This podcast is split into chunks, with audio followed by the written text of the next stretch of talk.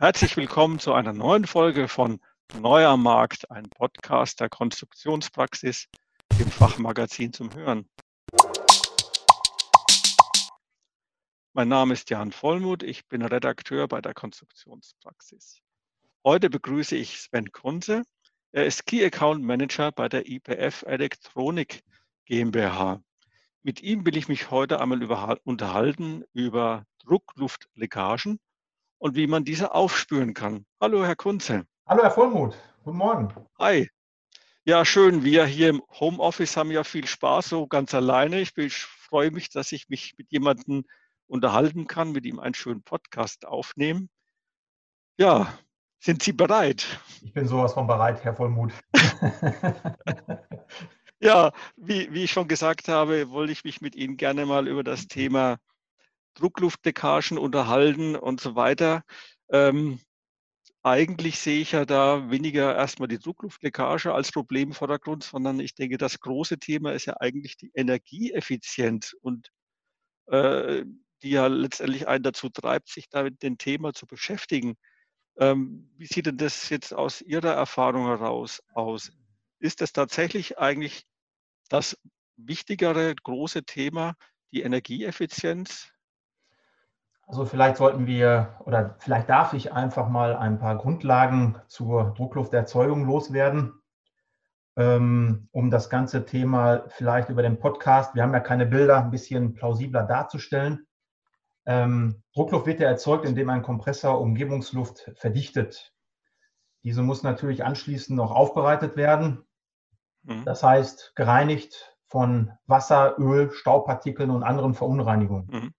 Mhm. Ähm, das heißt, zusätzlich sind noch neben dem Kompressor äh, die Aufbereitung, Druckluftverteilung, äh, so Tank, Leitungssystem und so weiter bereitgestellt. Also diese müssen bereitgestellt werden und ähm, anschließend noch mit Filtern versehen werden, um diese Verunreinigung rauszufiltern. Und äh, um das Druckluftnetz stabil zu halten, müssen ja die Kompressoren rund um die Uhr laufen. Das heißt 365 Tage, 24 Stunden. Und somit gilt allein deswegen schon die Druckluft als teuerste Energieform zum Betreiben von Maschinen und Anlagen. Hm. Ja, ist natürlich ein immenser Aufwand. Ne? Absolut. Und äh, wenn ich mich auf eine europäische Studie beziehen darf, ist es tatsächlich so, dass 80 von 100 Betrieben mehr als die Hälfte der Druckluftenergie verliert. Das heißt, von der Erzeugung die, Hä die Hälfte, wohlgemerkt, die Hälfte, boah. Das heißt, da bin ich jetzt auch erstaunt. Wir sind ja vorne am Anfang mit einem Kompressor oder Kompressorpark mit der anschließenden Druckluftaufbereitung. Dann geht es ja ab äh, in das Druckluftnetz mit der anschließenden Abzweigung zur Maschine, zur Anlage. Und von der Erzeugung, sprich vom Kompressorpark bis zur Maschine, gehen in der Regel 50 Prozent verloren bei 80 von 100 Betrieben. Und äh, wenn man das jetzt Ganze einmal ein bisschen glatt sieht, ähm, kann man in der Regel im Schnitt roundabout ein Drittel der Druckluftkosten einsparen. Also wir sehen dort ein enormes ein Energieeinsparpotenzial. Und ähm, wenn man das vielleicht mal in Zahlen ausdrückt, das ist ja ganz, ganz viel ja. Theorie. Wenn Sie, wenn Sie als Betreiber jetzt ein Druckluftnetz haben mit ungefähr 8 Bar Druck und es entsteht mhm. dort in irgendeiner Form eine Leckage, meistens sind es ja bei Übergängen von irgendwelchen Muffen, mhm und Sie haben ein 1 mm große Leckage bei einem 8 Bar Drucknetz, haben Sie schon einen Unkostenbeitrag von über 800 Euro pro Jahr. Das heißt, Sie verblasen auf gut Deutsch 800 Euro im Boah. Jahr bei einer 1 mm großen Öffnung. Somit sind diese Leckagen die fleißigsten Verbraucher. Hm. Ja, jetzt bin ich, muss ich sagen, wirklich erstaunt von der Größenordnung. Ähm, mit äh, der habe ich jetzt persönlich auch nicht äh, gerechnet. Ich dachte, das liegt schon eher im, in einem kleineren zweistelligen Bereich. Ja. Von 800 Euro im Jahr kann man schon schön essen gehen, nicht wahr? Lecker vor allen Dingen. Oder, ja, und, oder andere sinnvolle Dinge tun. ähm, wenn ich mir das so anhöre, dann habe ich natürlich gleich den Gedanken, äh, hups, ein Millimeter ist ja jetzt nichts, äh, wenn ich eine größere Anlage mir anschaue, was ich irgendwie mal schnell aufspüren kann, außer es pfeift munter vor sich hin wie so ein Wasserkessel auf dem Herd, ähm, ja, habe ich da überhaupt Chancen, äh, so eine Leckage äh, aufzufinden. Und manchmal sind die ja sogar noch kleiner. Ja. Definitiv. Also ich sage mal, ähm, heutzutage ist ja gerade bei ähm, die große Herausforderung beim laufenden Betrieb, Leckagen ausfindig zu machen. Das heißt, äh, selbst wenn man eine große Leckage im normalen Umfeld vielleicht hören würde, ist dies im laufenden Betrieb kaum möglich. Und wie Sie schon erwähnt haben, ein Millimeter ist nicht viel oder 0,5 Millimeter ist äh, quasi nicht auffindbar. Da hat sich die IPF Elektronik gedacht, wir bringen eine kleine Hilfe mit am Markt und zwar äh, unser Druckluft-Leckage-Ortungssystem. Und mit dem kann man äh, tatsächlich während des Betriebes dann Leckagen ausfindig machen. Im laufenden Betrieb? Im laufenden Betrieb. Also ich äh, habe dann Ihr Gerät äh, und begebe mich dann per PEDES in meine Fabrikhalle und Genau. Wie kann ich mir das jetzt mal vorstellen? Wie schaut denn sowas aus? Genau, also wenn man sich das vielleicht ein wenig bildlich vorstellt, ähm, wenn Sie im, im, Einzelhandel mal unterwegs sind und sehen dort die Angestellten bei Aldi oder Edeka mit so einem kleinen akkubetriebenen Handscanner rumlaufen, die dann mhm. quasi Barcodes von Produkten oder Kartonagen aufnehmen. So kann man sich ungefähr unser Leckageortungssystem vorstellen. Anstatt okay. die verbaute Optik zum Scannen der ja. ähm, Codes haben wir dort ein Richtmikrofon, ein Ultraschallwandler verbaut. Und auf diesem Ultraschallwandler ist quasi ein äh, Trichter aufgesetzt. Also man kann sich mhm. vorstellen wie so eine übergroße Plastikpistole anstatt dem Lauf dann quasi eine, ein mhm. Trichter vorne verbaut, ein schmal laufender Trichter, um dann mhm. praktisch diese Geräuschkulisse äh, Kulisse aufzunehmen. Mhm. Von einer Lektion. Also ich fühle mich jetzt ich fühle mich jetzt gerade so ein bisschen erinnert an eine Fußballtröte von den Fans, wenn die da genau. irgendwie so rumtröten, nur dass es in die andere Richtung funktioniert, offensichtlich nach, genau, nicht nach außen. ja. ähm, dann kann ich mit eurem Gerät äh, durch meine ja, Anlage oder wo äh, auch immer das sein mag, wo ich suchen möchte, bewege ich mich dann, äh, halte das dann, wie stelle ich mir das vor, ziele ich dann äh, auf meine Leitungen. Ich gehe äh, hier den, entlang der Leitungen oder äh, wie kann ich mir jetzt das vorstellen? Genau, Sie sind schon auf dem richtigen Wege. Also es ist so aufgebaut, dass ähm, das Ultraschallsignal, was durch eine Leckage entsteht, durch das Gerät aufgenommen wird. Und ähm, wie gesagt, im laufenden Betrieb ähm, ist das ein bestimmtes Frequenzband, was wir ähm, selektiert aufnehmen und dort in dem Gerät in ein ähm, für uns Menschen hörbares Dezibelsignal umwandeln.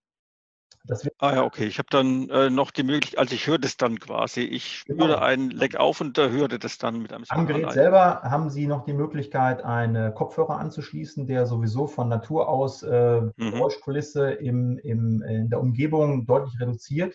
Und da wir quasi nur noch dieses äh, Leckage ähm, Frequenzband, ähm, ja, ich sag mal, beobachten und mhm. hören, hören wir quasi mit den aufgesetzten Kopfhörern ein starkes Rauschgeräusch, sofern wir dann mit dem Gerät an den Druckluftleitungen entlang gegangen sind mhm. und äh, können noch auf dem ähm, zum Anwender hingerichteten Display auch noch etwas sehen.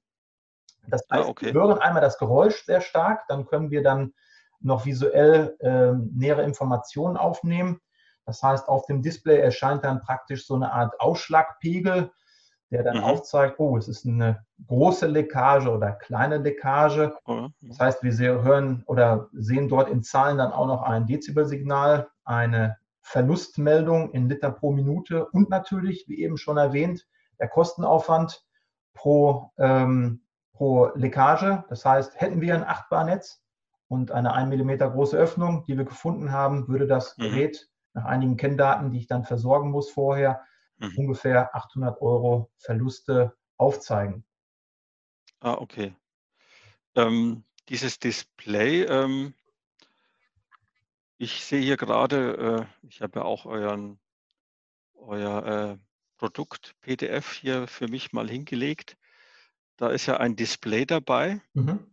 Äh, auf dem ich auch offensichtlich äh, sehen kann, wo sich die Leckage ungefähr befindet. Sehe ich äh, das korrekt gerade? Korrekt. Also wir sehen nicht nur eben die angegebenen Kenndaten, sondern wir sehen tats tatsächlich ein Live-Bild. In dem Gerät ist eine Kamera verbaut. Wir sehen dort äh, gegenüberliegend dann, also es ist praktisch wie so ein Fokussierungsring noch mhm. enthalten. Mhm. Das heißt, ich kann mit meiner Geräuschkulisse jetzt ein bisschen näher an die Leckage ran Und ähm, dann ist das praktisch wie so ein Fixierkreuz, was sich dort dann am Bildschirm offenbart und sagt dann, okay, wir sind im Zentrum der Leckage. Ich kann daraus ah. ein ähm, Foto machen und mit weiteren Kenndaten das Bild füttern, indem ich jetzt sage, mhm. okay, ich bin jetzt in der Halle ähm, 3 einer Maschine YZ und diese ganzen Kenndaten kann ich mit dem Gerät praktisch festhalten und um anschließend die Leckage, wir beheben sie ja nicht sofort, wir sind mhm. quasi nur erstmal auf der Suche, gibt es bei uns noch so eine Art äh, Lead-Tag, das ist so ein Abreißblock. Ähm, okay. Da nehme ich mir ein Blatt von, ähm, schreibe kurz einige Kenndaten, die mir das Gerät ausgegeben hat, drauf, händisch. Und mittels Kabelbinder mhm. positioniere ich das dann an der Maschine, wo ich die Leckage gefunden habe, um anschließend mhm. die Auffindbarkeit besser zu gewährleisten. Ah ja, okay, so kann ich dann meine Leckage anschließend äh, finden, wenn ich meinen Gang beendet habe. Richtig. Und, ah ja, okay, alles klar. Ähm, jetzt, äh, wenn ich jetzt an so Muffen denke, wie es, wie es vorhin beschrieben haben, dass die ja gerne äh, die Wurzel allen Übel sind, sozusagen, ähm, die sind ja nicht immer gleich vorne dran irgendwie, äh, wie soll ich das jetzt sagen? Also manchmal hat man ja einen Haufen Leitungen, die miteinander verwurschtelt sind und dann ist so eine blöde Muffe ganz hinten in der Ecke. Äh, Habe ich da eine Chance, sowas dann irgendwie richtig äh, aufzuspüren oder ist das? Äh Absolut. Also wir haben die Möglichkeit, das System ist modular aufgebaut, äh, vorne diesen Standardtrichter zu entnehmen und quasi, also mal als Beispiel, wir haben jetzt äh, mhm. einige Schnellkupplungen an einem Platz gefunden, wo das Gerät sagt, dort ist eine Leckage vorhanden aus ungefähr einem Meter Entfernung. Da können wir natürlich noch nicht selektieren, ist es die mhm. von links. Also nehme ja, genau. den Trichter ab, ähm, ersetze das durch ein Richtrohr, gehe deutlich näher ja. an, einige Zentimeter und man kann quasi Muffe für Muffe kontrollieren, bis ich den Fehler gefunden habe und dort mhm, entsprechend mhm. dann auch diese Zahlen, dann die Kenndaten festhalten. Falls es wirklich sein sollte, dass Sie wirklich eine Leckage finden, die schwer zugänglich ist, also quasi um die Ecke gucken müssen, kann das Richtrohr noch mit einem optionalen Schwanhals versehen, also zwischen dem Handgerät und Richtrohr einen Schwanhals montieren. So kann ich quasi mhm. noch um die Ecke gucken. Und hören. ah, das wird sich, mancher Spion würde sich das wünschen, Absolut. was? ja, vielleicht haben sie da ganz neue Geschäftsmodelle dann auf einmal ungeahnt. Entschuldigung. Ähm, jetzt habe ich mich wahrscheinlich selber wieder rausgeschmissen. Ähm, wir waren genau, ja, äh, wie finde ich diese kleinen Dinger, diese kleinen äh, Leckagen, die kann ich anschließend mit den Tags wiederfinden. Ähm, wie aufwendig ist denn wohl so eine Suche im Schnitt? Jetzt sage ich mal, ich habe eine durchschnittliche, was ist eine durchschnittliche Anlage? Ähm, haben Sie aus Ihrer Erfahrung ähm, Daumenwert, wie lange das dauert, Leckagen aufzuspüren. Wie mache ich das sinnvoll? Mache ich das einmal die Woche, einmal im Jahr, im Monat? Wie sieht denn sowas aus? Äh, jeder Kunde handhabt das unterschiedlich. Ähm, die meisten haben, wie anfangs schon erwähnt, das gar nicht im Blick, wie viel das tatsächlich jetzt kostet oder Leckagen an sich kosten. Und ähm, anfangs, wenn wir mit den Kunden das Gerät präsentiert haben, gemeinsam durch die Fertigung gehen und der Kunde das äh, Gerät ähm, in der Hand hält, die Kopfhörer aufhat und äh, da sieht man relativ schnell die Potenziale. Und äh, in der Regel ist es so, dass alle drei bis sechs Monate der Kunde, der Betreiber dann äh, loszieht und äh, in seine Fertigung einfach mal nachschaut, gibt es dort Leckagen, die zeitnah behoben werden müssen. Also ich glaube, so drei bis sechs Monate, das sollte als regelmäßiger Turnus mhm. mal anvisiert werden um solche Dinge mal auf den Grund zu gehen. Zumal wir betrachten ja nicht nur eine Leckage, wir gehen ja quasi rum, ich sage jetzt mal Halle 3 von 10, ähm, ähm, exerzieren das Ganze mal oder äh, gehen die ganze Sache mal an, einen Vormittag und haben dann 20, 30 Leckagen gefunden. Die mhm. haben wir dann alle ordnungsgemäß äh, dokumentiert, digital im System. Wir haben unsere Kärtchen dran gehangen und äh, anschließend geht man dann zurück zum PC, koppelt das Gerät mittels, ähm, also mit dem PC, mhm. der beiliegenden Software und kann dort eine Auswertung starten. Das heißt, mhm. wir können die Daten importieren und äh, mhm. daraus ein, ähm, ja, ein, ein äh, Energiemanagement-Report erstellen ah, okay. und ähm, die ganzen Daten dort auflisten als PDF oder Excel-File Mhm. Und äh, dort kann man dann auch die entsprechenden Sortierungen stattfinden, dass man die teuerste Leckage oben platziert, damit man dem auch besser nachgehen kann.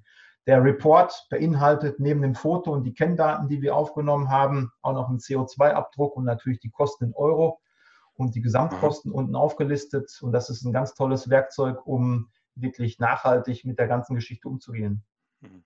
Also ich habe meine Anlage nicht nur kurz, sondern auch wirklich langfristig im Blick, wenn ich äh, mit Ihrem Gerät auf Spurensuche gehe, auf Lochsuche. Wenn man das regelmäßig macht, ja. Ja, das ist die Voraussetzung, ganz klar. Ja, Herr Kunze, unsere Zeit ist abgelaufen. Bei uns ist die Luft draußen jetzt sozusagen. ich bedanke mich ganz vielmals bei Ihnen für das Gespräch. Ich fand es jetzt sehr spannend. Ähm, ich hoffe, wir konnten so die wichtigsten Fragen abdecken zu diesem Gerät und auch zu dem Thema Druckluftleckagen und äh, Energieeffizienz, was man hier schon im Kleinen ein bisschen für sein Unternehmen an Kosten einsparen kann. Ich bedanke mich auch bei den Zuhörern da draußen, die so lange mit uns ausgehalten haben. Wenn es Ihnen gefallen hat, würde ich mich ganz doll freuen, wenn Sie uns einen Daumen spendieren, einen nach oben natürlich oder auf irgendwelche Fünf-Sterne-Levels irgendwo drücken. Alles, was uns weiterhilft, wäre toll. Und wenn Sie Fragen noch hätten zu dem Thema oder Anregungen, dann senden Sie diese bitte per E-Mail an redaktion.konstruktionspraxis.vogel.de. Das wäre super. Und überhaupt mal reinschauen auf konstruktionspraxis.de ist immer was Spannendes zu lesen, lesen dort. Und auch der Podcast hier wird dort abrufbar sein, wie auf iTunes, auf Spotify und so weiter. Vielen Dank und bis zum nächsten Mal.